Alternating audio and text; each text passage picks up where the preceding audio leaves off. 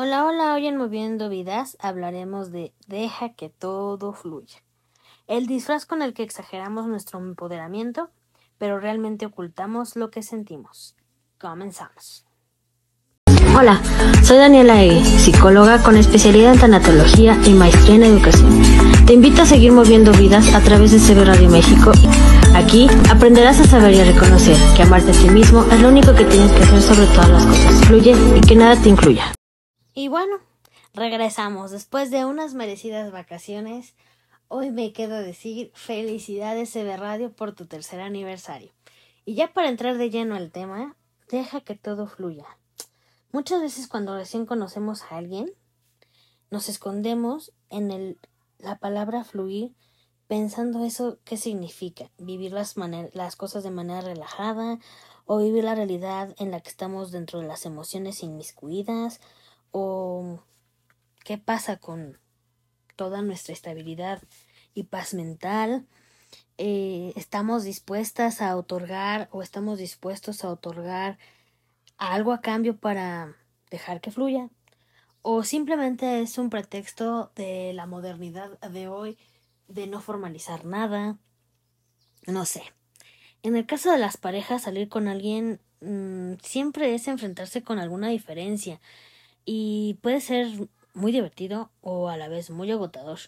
Y cuando no estás preparada emocionalmente hablando porque vienes de relaciones tóxicas, híjole, lo mejor es darte un tiempo a solas, eh, tener tu crisis existencial sin afectar a nadie más y cuando te creas preparada, salir con alguien sin decir, pues deja que fluya, total, pues, ¿qué somos? Pues X, no pasa nada no sé, presentarse mmm, a alguien para que se conozcan, volver a contar a qué te dedicas, los nombres de tu familia, tus perros, tu comida favorita, tratar de cambiar la anécdota graciosa, eh, tener algo tierno, alguna situación chusca, ay, no sé. No sé ustedes, pero hoy en día a mí, a mis 37 años de edad, digo, mmm, volver a conocer a alguien pues sí, pero qué flojera, pues sí, pero estar estresada, pues sí, pero estar preocupada, pues todo lo veo negativo, ¿sabes? Y, perdón, y creo que hoy, hoy, hoy, siendo 21 de agosto del 2023, aún no considero que esté estable y mentalmente sana para otorgarle un cariño, un amor, un algo a una persona especial. ¿Tú lo estás? Bueno, pues vamos a seguir platicando respecto a la situación de volver a comenzar a dar confianza, de volver a otorgar empatía, de volver a tener deseos de salir con alguien, pero sin duda no todo es color de rosa. ¿Cuándo sí lo es? En la etapa del enamoramiento, que son de cuatro a seis meses más o menos, y ya cuando tienes 37 a 40 años, ¿realmente llega esa etapa? No sé.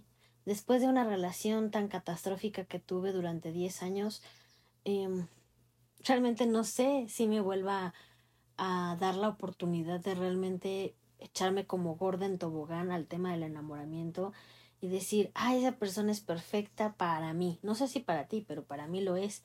Y tener la confianza de decir, mm, este puede ser el bueno.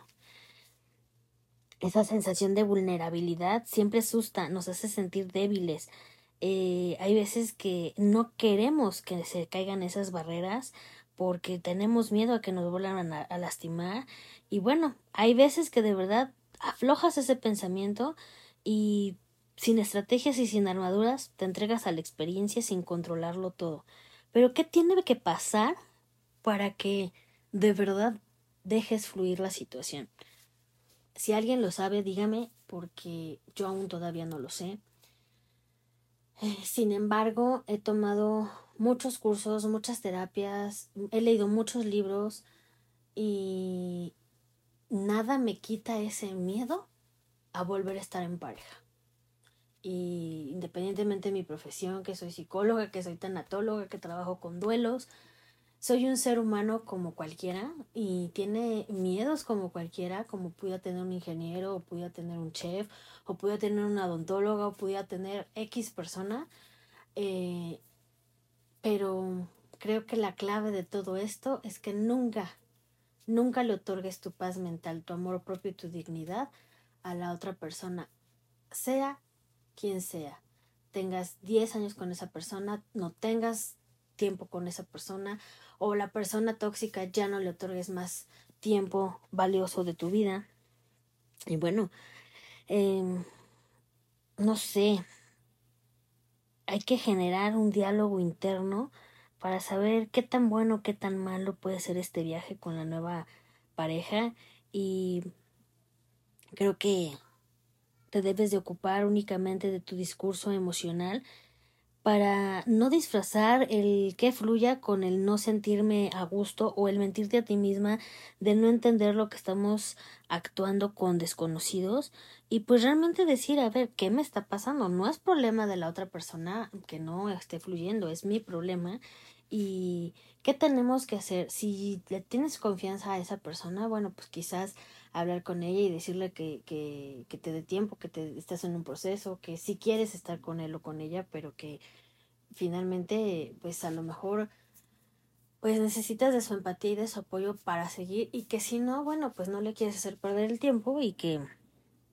pues, tan amigos como siempre y que fluya cada quien su camino de una manera relajada a la realidad de cada quien y no tener que ocultar emociones o oprimir estratégicamente situaciones para que no te aterre perder o perderla.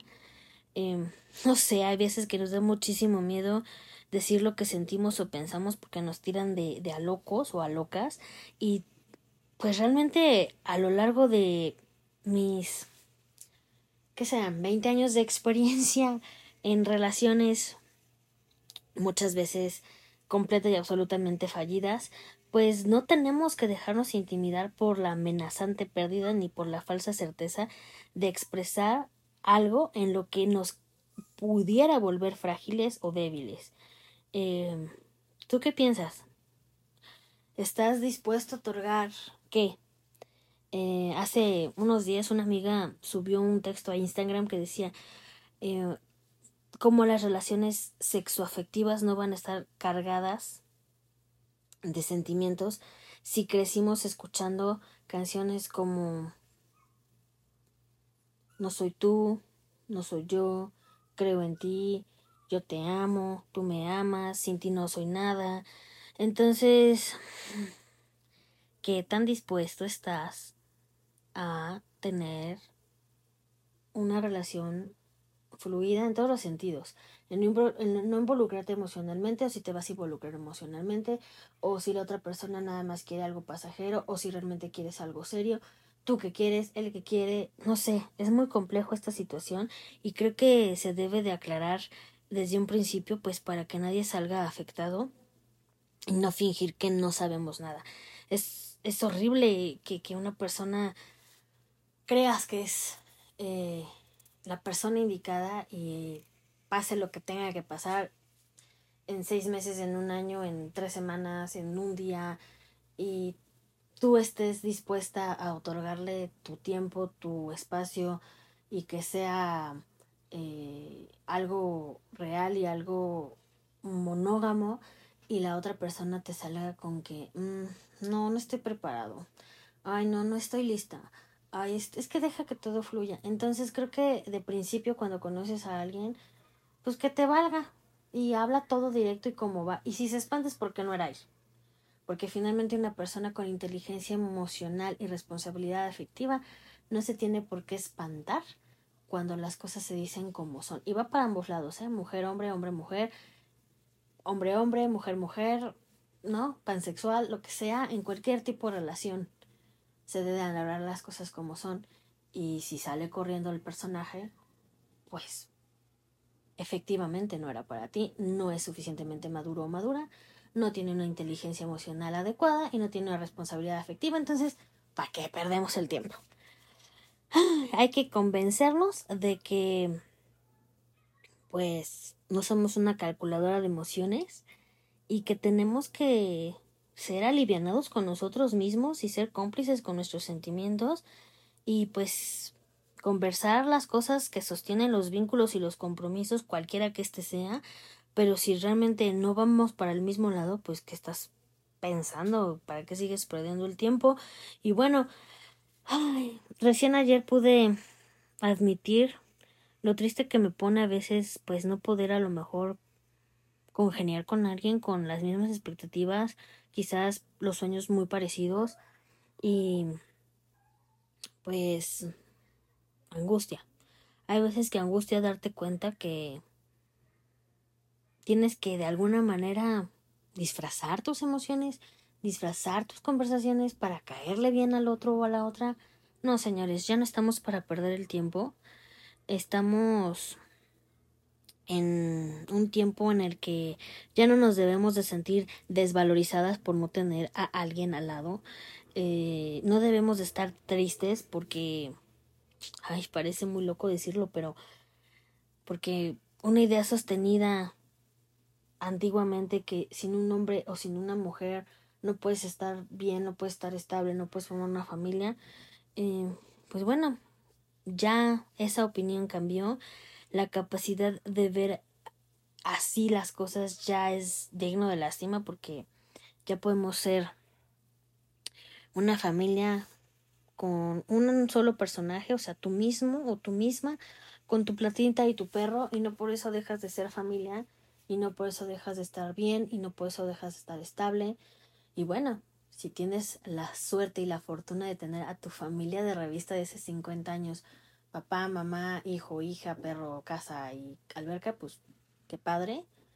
Pero si no, bueno, pues con las herramientas que tenemos podemos salir adelante, ser invencibles y no nos hace ni más ni menos.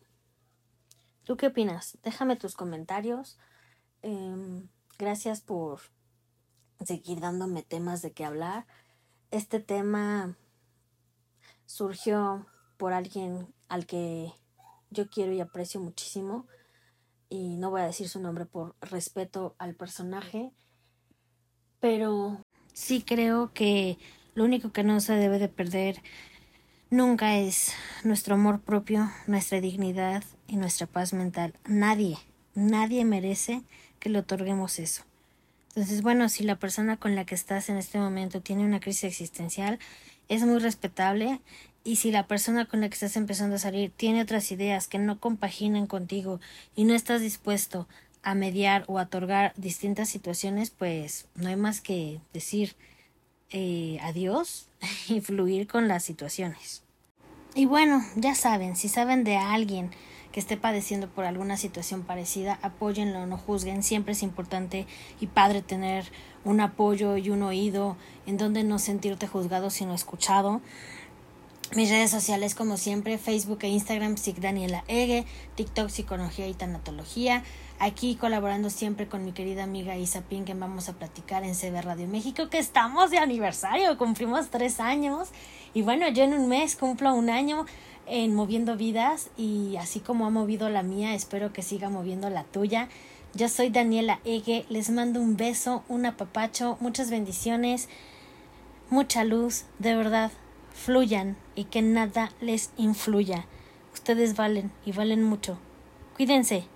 Besitos. Adiós.